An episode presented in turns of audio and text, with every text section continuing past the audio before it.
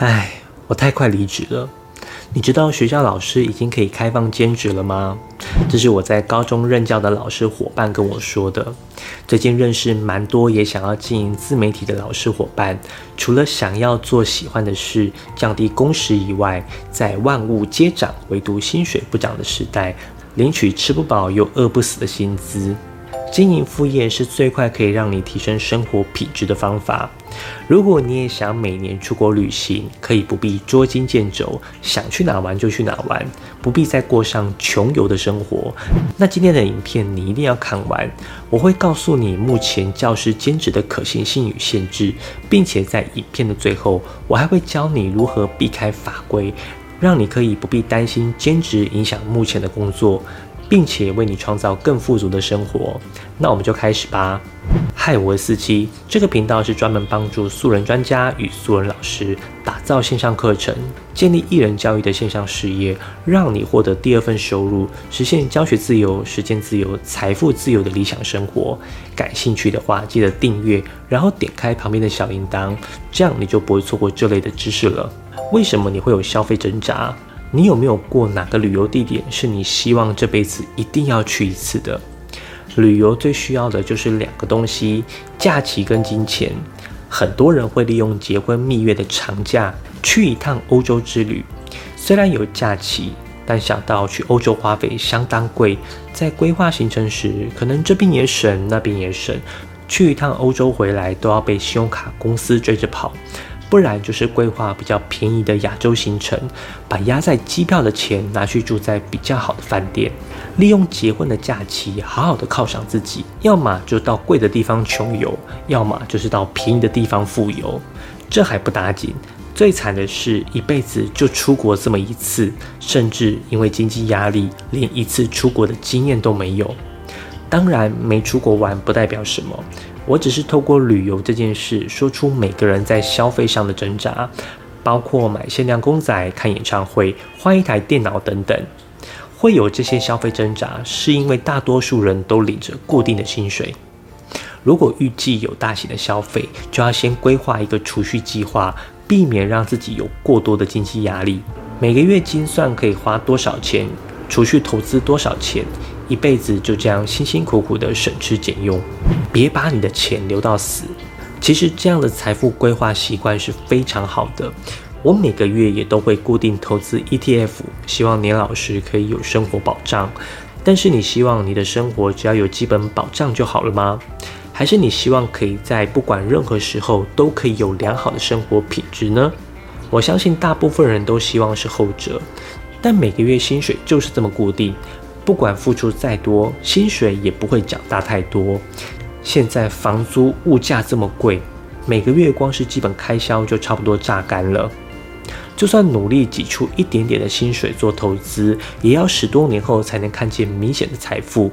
那些有生儿育女的家庭就更辛苦了。不知道有多少人为了家庭儿女，一辈子没好好享受过。最近我读了一本书，叫做《别把你的钱留到死》。虽然这是一本投资书，但书中说了更多对生活的态度。最让我有感觉的是，作者建议我们要在死前把钱都花光。哇，天哪，这完全打破了我的认知。我总认为要好好积攒一大笔钱，才可以确保生活品质。但真正的生活品质是你当下的生活感受。如果你在三十岁时想去美国看 NBA，但因为费用太贵而出不起，必须等到五六十岁才有能力，那时候我还有没有力气去美国都不知道了。而且一定看不到 Curry。需要跟想要的界限其实很模糊。或许你会想，四七，你这样太奢侈了。你难道没听过需要跟想要的差别吗？我认同我们在消费时要考虑到需要跟想要，但你要如何定义需要跟想要呢？我有手机、笔电、有桌机，工作设备齐全，但前一阵子我还是买了一台平板。为什么我要买？我承认当时我是因为想要而买的，但是你知道吗？我现在出门工作都只携带平板而不带笔电了，因为平板比笔电轻多了。什么叫生活品质？每个人的定义都不同，我觉得可以让我的背包少一两公斤，那就是一种生活品质的提升。我现在需要什么，就可以马上改善什么，不必为了经济压力而忍耐。那就是我对生活品质的定义。所以在 Curry 退休之前，我一定要安排一场 NBA 之旅。读完别把你的钱留到死。我的心得就是，很多事情现在不做，以后再做可能就没意思了。提升视野与格局的原因是，老师的薪水的确算不错，吃得饱，穿得暖。但面对大型的消费，很多时候还是很需要忍耐。在我当老师的期间，什么 NBA 之旅，我根本想都不敢想，因为我每个月都是月光族。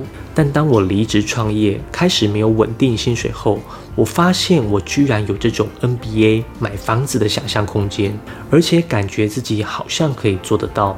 我的视野跟格局突然被打开了。人为什么可以提高视野跟格局？不是因为你的存款有多少，而是你的赚钱能力提升多少。思维改变，格局就跟着改变。赚钱能力怎么提升？上课、读书、学技能，这些自我提升都很好。但我觉得更直接的是，直接开始赚钱。什么意思？上课、读书、学技能能让我们进步，但不一定能让我们赚钱。但当我们开始以赚钱为目标，就会为了赚钱改变，并且提升自我。目的不一样，你的行动就不一样。或许上课读书学技能可以帮助我们赚钱，但我也可以只透过时间规划开始赚钱。例如下班后，我从休息看电视变成去跑外送，这样就算没有自我提升，也能实际上赚到钱。为什么现在会被称为副业时代？我认为不是因为薪水的涨幅跟不上物价的涨幅，而是比起结缘，大家更重视开源。投资界有一句话说。懂得节省不会让你富有，学会增加财富才会。前一阵子我在学习股票投资时，我一直很卡。虽然我知道要提早投资，但花这么多时间看盘，短进短出几百几千块，每年就看它涨个几趴，我觉得好没有意义，超浪费时间。但因为想要提早财富自由，我就还是勉强学习股票投资的相关知识。直到我读到忘记是哪一本书提到。早期没有本金的人是不可能透过投资致富的。年轻人最好的投资是投资自己。这句话一下就点醒了我。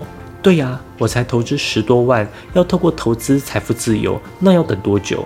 看盘的时间还不如拿来赚钱，提升自己的本金，那才是最快速的致富关键。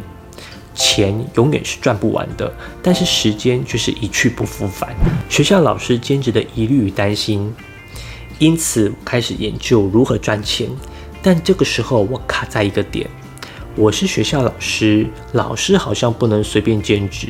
根据公立各级学校专任教师兼职处理原则，学校老师兼职的范围与限制，我整理出以下几个要点：一、教师不得经营商业，但某些特定情况除外；二、教师可在政府机关、公立学校。非营利事业或团体，以及特定营利事业机构或团体内兼职。三、兼职职务应与教学或研究专长不得相关，且有特定职务不得兼任。四、兼职不得影响本职工作，且兼职时数有限制。五、兼职需事先申请并获学校核准。六、兼职数目和兼职费的规定由各学校定之。是不是觉得有点模糊？好像可以，又好像不可以。在我的理解下，我总结出两点：一，不得兼职跟自己教学相关专业的工作；二，需要学校同意。如果是这两项，那学校老师只要在学校的同意下，不影响自己原本的工作，并且去兼职一个跟自己教学无关的工作就可以。例如，白天是英文老师，晚上是瑜伽教练；白天是体育老师，晚上是书法老师。那这样应该蛮简单的啊。为什么目前教师兼职的状况还是偏少呢？你以为是老师的薪水够多吗？拜托，薪水比老师多的工作可多着呢。我觉得让老师不太愿意兼职的原因是太忙了，早自修就要到学校，放学后可能还要处理学生家长。除了教书以外，任何跟学生有关的事物都是老师的工作范围。你可能会说，老师还有寒暑假。现在为了招生，寒暑假办理营队及各项活动都已经是例行公事了。私立学校的老师可能工时更长，招生压力更大，根本不太有心力再去搞一个副业。兼职不得与教学专业相关，那代表这位老师需要再去学习一样新的技能。已经这么忙了，哪还有空再去学新东西？回到家能休息，不接到家长电话，就已经是阿弥陀佛，感谢赞美主了。另外，征得学校同意这点，你觉得容易吗？上级长官通常会用“不要影响本来工作”当做理由拒绝你，但这个理由非常的模糊。怎么定义不影响工作？学校老师的工作绩效评估是多面向的，不只是教学，还有学生事务、家长处理以及行政业务等等。如果你有任何一点点被挑剔，那就很有可能归因于开始兼差的缘故。所以，大部分的老师不会兼差，就算有。也都只敢偷偷的做。我自己当初在开始经营线上课程时，我也犹豫很久，要公开透明到什么地步。一开始经营 YouTube 频道时，我选择不露脸，主要原因是担心被投诉。刚开始因为都是免费公开分享，所以也不会有人说什么。大部分的人都是抱着支持的态度。但当我开始卖线上课程时，这时候学校同仁与长官的态度就不同。开始要我低调一点，不要说出学校名字，甚至我还被投诉，说我可能泄露学生资料等等，满天的状况从开始要变现的那一刻开始，我当时很问心无愧，我没有做出影响效益的事情，我也觉得自己的工作兼顾得很好，但随着我的名气越来越大，线上课程的成绩越来越好，各式各样的声音也陆续跑出来，搞得我非常烦躁。加上我不想造成学校的困扰，所以我就索性离职，开始创业。其实不只是我，任何一位老师只要开始兼职，就很容易被放大检视。例如之前有一位女老师，因为在 Instagram 上发布自己的刺青艺术照而被迫离职的事件。这位女老师被称为 Jerry，是一位音乐老师。他在 IG 上的刺青照和抽烟照被市议员批评为教导学生成为 AV 女优，这导致他在学校的工作受到影响。Jerry 曾表示，他在校时都会穿长袖长裤遮住刺青，学生和同事并不知道他身上有刺青。然而，由于这些照片的争议，他最终被迫离开了学校。另一个案例是，同样也是女老师，因为兼职外拍模特儿而失去工作。她因为拍摄性感艺术照而被学校解聘，并在社交媒体上发布绝笔信，表达自己对这些人的无法原谅。就算法规上同意教师兼职，但实际上老师还是被道德绑架而无法解锁副业关卡。学校老师如何开始经营副业？其实不只是学校老师，任何不想被公司同事发现自己在经营副业，都会面临以上的状况。这时候应该怎么办呢？我总结出三条路，让想开始经营副业的你参考：一、私下接案。这大概是最简单的方式。如果你真的想赚钱，你就看看自己有没有其他专长，只要与教学专业无关都可以做。例如你喜欢拍照，你就可以当个兼职摄影师。因为这里的重点是私下，所以你要尽量的避免暴露身份。二、另开身份。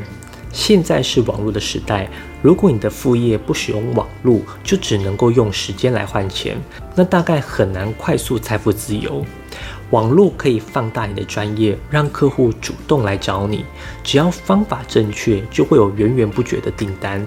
例如，你擅长帮客人剪辑短影音，但你没有在网络上放你的作品，客户就很难找到你。就算找到，也不一定会信任你。因此，网络经营是增加营业额的加速器。在这边，我要推荐一位很好的影片剪辑师何波特，他是我在网上认识的片师，影片制作快速精美，且很能了解客户的想法。我之所以会愿意跟他合作，是因为他曾经说过一句话。自媒体量产很重要，我只要专心做内容，他会负责协助我后置。这句话让我感觉到他是真的懂我的需求。现在我都是委托他帮我进行影片的后置。如果你也有影片剪辑的需求，可以到下面的第二条连接与他联系。要想在短时间内通过副业获得丰厚收入，网络的经营基本上是必要的。但碍于身份，你可能无法公开，所以你可以采取不露脸的方式进行宣传，例如拍摄不露脸的影片，另开一个社群账号等等。透过网络放大你的专业，你就可以用另一个身份开启副业。三、免费分享。这是一个长期的经营思维。初期用免费分享的方式，是在累积你的流量和知名度。这时期因为没有收费，所以不会有人找你麻烦，而且你还可以随时想停就停，想更新就更新，自由度很高。但如果想要快速的累积粉丝，还是需要稳定更新。只要你有足够的网络声量，未来你就拥有主动选择权。如果有人想找你合作，你就可以自行评估合作的方式。例如想找你出书、演讲、卖产品，你因为有网络声量，就有比较多的选择权。如果是自己想开始卖线上课程或其他产品，你也有足够的客源，因为是免费的关系，就比较没有身份上的顾虑。你可以大方的展示自己的专业。像我自己，就是先透过一年的时间累积自己的网络声量，后来才开始卖线上课程，接着就自行创业。现在的生活就比较自由，但收入却比当老师时还多。线上课程是学校老师的副业首选。我经常说，创业初期最重要的是降低成本，而成本不只是金钱，时间成本才是最需要考量的。学校老师太忙了，如果要老师花时间去赚钱，我觉得非常困难。如果要学校老师再去学习新的技能，我认为时间成本太高，而且不切实际。要用副业快速累积财富，最好的方式就是开立自己的线上课程。那学校老师要开设什么样的线上课程，才可以规避掉这些法规跟麻烦事呢？首先，我认为应该先盘点老师本身是否具备第二专长。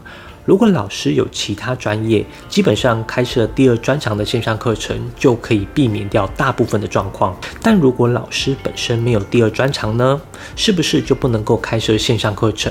不是的，我自己就是没有第二专长，所以我开设与教学相关的线上课程。这时候你可能会想，难道要跟思琪老师一样离职创业？我好像做不到诶。这你不用担心，你不必像我一样。如果想要保持原有的教职工作，又想开设教学相关的线上课程，但不要遇到麻烦事，你就在开课时将你的学员设定在其他年龄段就好。基本上法规要求避开自己的教学专业，主要原因是担心有同年龄段补习的疑虑，担心会造成成绩不公平的状况。因此，只要改变教学年龄段，就可以解决问题了。就算与教学专业相关，也不至于会有补习的问题。但要在同一套课程中改教不同的年龄层，那就需要花点时间思考教学内容以及方法了。毕竟你教国中生跟社会人士，你的教学内容与方法就不能一样，甚至连主题也必须有所区别。另外，比较现实的问题是，你的客户需要重新设定。过去你可能认识很多的国中生家长、学生，你的言论在这里是比较有分量的。但现在要开始针对社会人士卖线上课程，你在这里就是一个素人，说的话可能就没什么人会相信，甚至你的线上课程设计可能对他们来说都不一定是社会人士的需求。像这样的问题，你都可以在我研发的 EDU 艺人教育系统中获得解答。如果你有兴趣，欢迎你可以跟我预约一次一对一的免费咨询，我会评估我是否可以帮助你，或者你也可以到下面的第一条链接去观看这堂三十分钟的教育品牌经营免费公开课。这堂课总结了我如何以一个素人的身份，在短短四个月内卖破百万线上课程的独门方法。看完后，保证会让你学到完全不同的线上课程经营概念。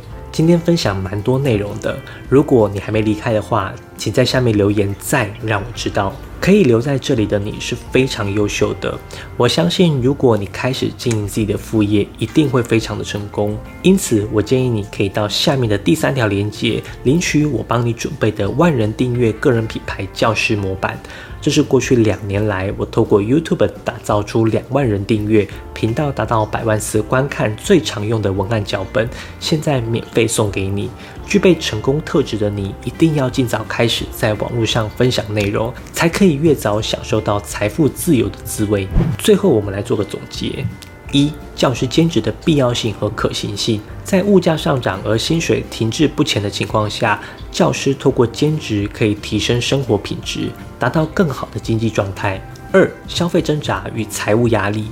许多人因为固定薪水面临消费挣扎和财务压力，如规划旅行时的成本考量，都反映着稳定收入下的经济限制。三，别把你的钱留到死。存钱是好事，但别因为存钱而失去体验当下的生活乐趣，并通过创业或兼职来提升赚钱能力而改善生活品质。四，教师兼职的挑战与限制。尽管法律允许教师兼职，但实际上他们可能因为工作忙碌、学校政策或社会观感等因素而难以兼职。五、线上课程作为副业的潜力，对于教师来说，开设线上课程是一种有效的副业方式，尤其是当这些课程与他们的专业知识相关时。在接下来，因为要准备开始高三升学季，我会投入主要心力在四期云端辅导师这个频道。如果你想知道我怎么在短时间用线上课程打造我的商业帝国，你可以到这个频道关注我，分析我的商业模式。至于艺人教育学院这个频道，暂时会比较佛系更新，有不错的内容主题就会再跟你分享。如果你有什么问题，可以到下面留言，我会一一回复你，或者跟我预约一对一的深聊，我会尽力协助。艺人教育学院帮助你实现教学自由心愿，我们下周见。